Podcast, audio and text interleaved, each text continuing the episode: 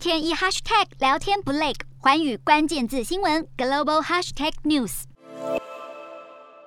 上台接受欢呼，匈牙利右翼强人总理奥班好心情全写在脸上，因为他带领执政党在国会大选中拿下压倒性胜利。台下满满的支持者一边呐喊，一边拿起手机记录下这胜利的一刻。奥班在发表胜选感言时，也顺便讽刺了欧盟。匈牙利选民投票踊跃，大排长龙，还有妇女穿着传统服饰前去投下自己神圣的一票。初步开票结果显示，现年五十八岁的奥班领导的执政党拿下百分之五十三点一选票，反对派联盟得票率只有百分之三十五，让已经掌权十二年的奥班成功赢得第四个任期。这一次在六个反对党大整合、共推保守派市长扎伊征战下，虽然外界预估奥班依旧能够连任成功，但胜选的幅度让专家跌破眼镜。原本以为为能胜出十个百分点，没想到居然大赢近二十个百分点。奥班与俄罗斯总统普丁有好交情，几乎每年都要和普丁见见面，不止亲俄，也和中国保持友好关系。但同时也是欧盟和北约成员，企图从各方捞到好处。有捷克官员就批评，对匈牙利政府来说，俄国便宜的石油显然比乌克兰人的血还要重要。而奥班除了挟着丰富的行政资源以及打压媒体，这次能够力压对手的重要关键。就在于打出拒绝卷入战争的口号，而另